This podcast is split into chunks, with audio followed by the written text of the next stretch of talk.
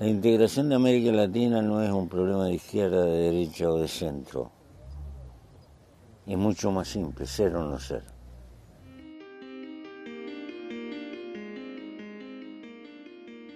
La unidad de nuestros pueblos no es simple quimera de los hombres, sino inexorable decreto del destino.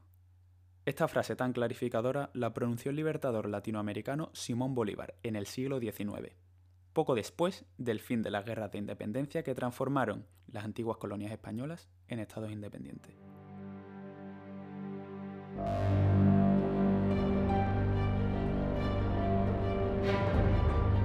Desde la trinchera. Bienvenidos a Desde la trinchera. Mi nombre es David Blanes y en el programa de hoy tenemos como invitado especial a Álvaro Nogales, investigador del regionalismo latinoamericano, y que viene a traernos este tema de primerísima actualidad, donde nos va a ilustrar sobre la integración latinoamericana, su composición, algunas claves sobre por qué esta no avanza, mientras hace una breve comparación con la integración que tenemos aquí, en Europa. Álvaro, ¿qué tal estás? Buenas tardes, David.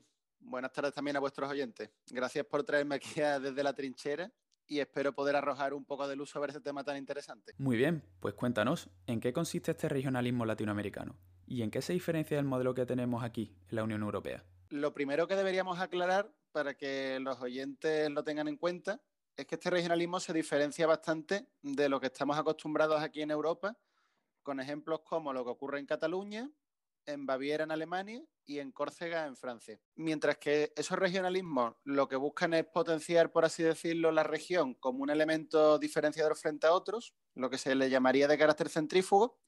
En el caso del regionalismo latinoamericano, lo que se busca es todo lo contrario, que es alcanzar una mayor integración entre países diferentes, llamándosele de carácter centrípeto, y lo que se acercaría más a ejemplos como vivimos aquí en el siglo XIX con las reunificaciones alemanas o italianas. No obstante, y pese a este supuesto entusiasmo y ganas que tienen de integrarse más, las diferentes iniciativas se han caracterizado por ser de carácter inconcluso. Las dejan a medias y hay poca voluntad de ser asumidas por las élites políticas y económicas. Esto viene así por, entre otras cosas, un marcado presidencialismo en sus relaciones exteriores o la insuficiente interdependencia que tienen los países de la región. En definitiva, podríamos decir que no existe la misma voluntad de cooperar en la Unión Europea que en América Latina. ¿No es así? En teoría sí, sobre todo viendo las declaraciones de los diferentes líderes políticos por ejemplo la de Pepe Mújica que habéis puesto al principio, pero la realidad es que el compromiso real por parte de la clase política es muy frágil y cambiante, el sistema jurídico es débil y las políticas y acciones comunes que han llevado a cabo se han caracterizado por ser muy limitadas. Ya veo. ¿Y hay algo más, aparte de la voluntad de cooperación, que diferencia el modelo de regionalismo europeo del latinoamericano? Sí, David. Otra cosa que lo diferencia es lo que se denomina su falta de homogeneidad. ¿A qué te refieres con homogeneidad?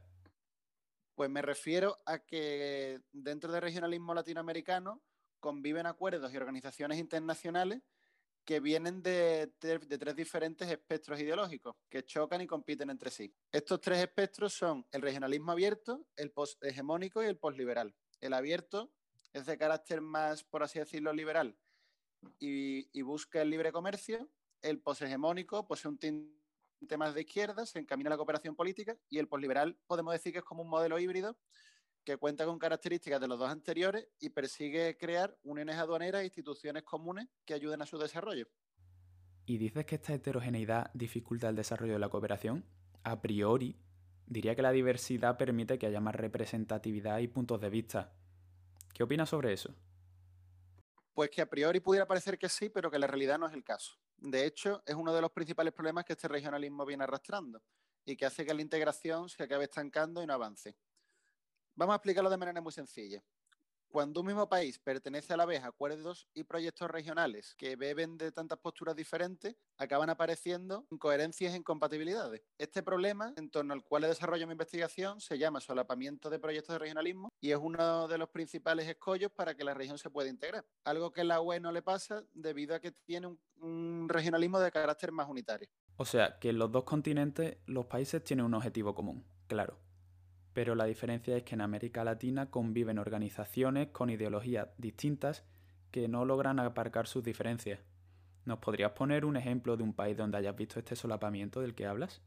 Sí, David. Brasil es el ejemplo perfecto de país que por haber pertenecido a diferentes organizaciones le aparecen incoherencias e incompatibilidades y se lastra su integración. En, el caso, en este caso particular, el país ha pertenecido simultáneamente a UNASUR, que es una organización internacional que pertenece al regionalismo hegemónico, como hemos dicho antes, de tinte más de izquierda y de cooperación política, y a Mercosur, que es una mezcla entre regionalismo abierto y posliberal, donde quieren instituciones económicas y más libertad de comercio, pero no quieren cooperación política. ¿Qué ejemplos de ese solapamiento encontraste que tuvieran un impacto directo sobre la integración? Pues encontré tres ejemplos que son bastante clarificantes. En materia económica, en materia política y en materia jurídica.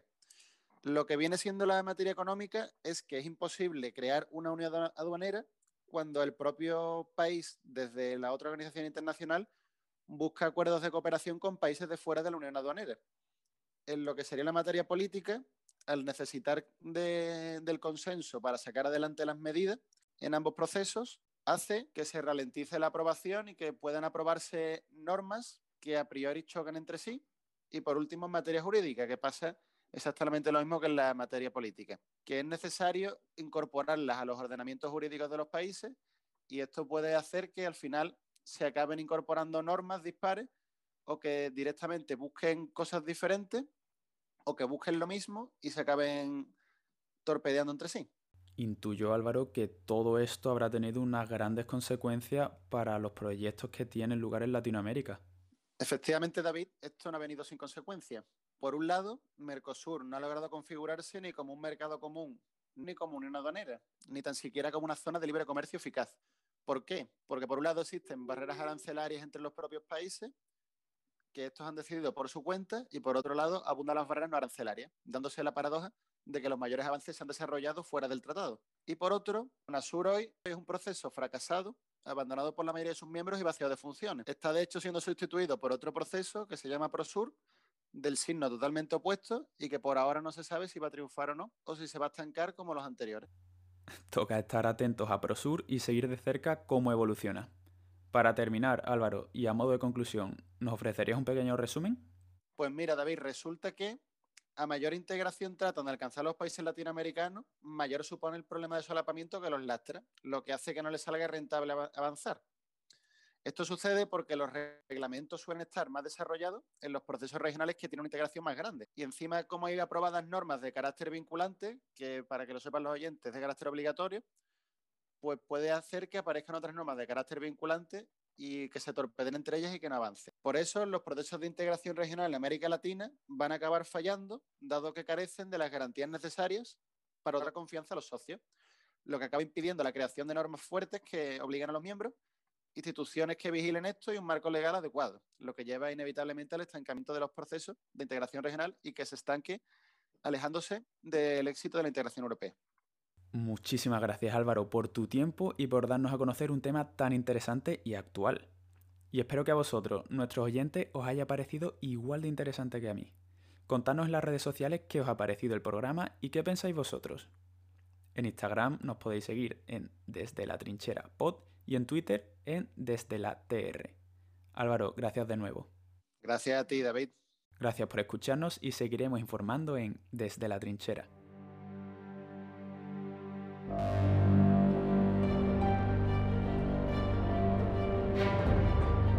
Desde la Trinchera.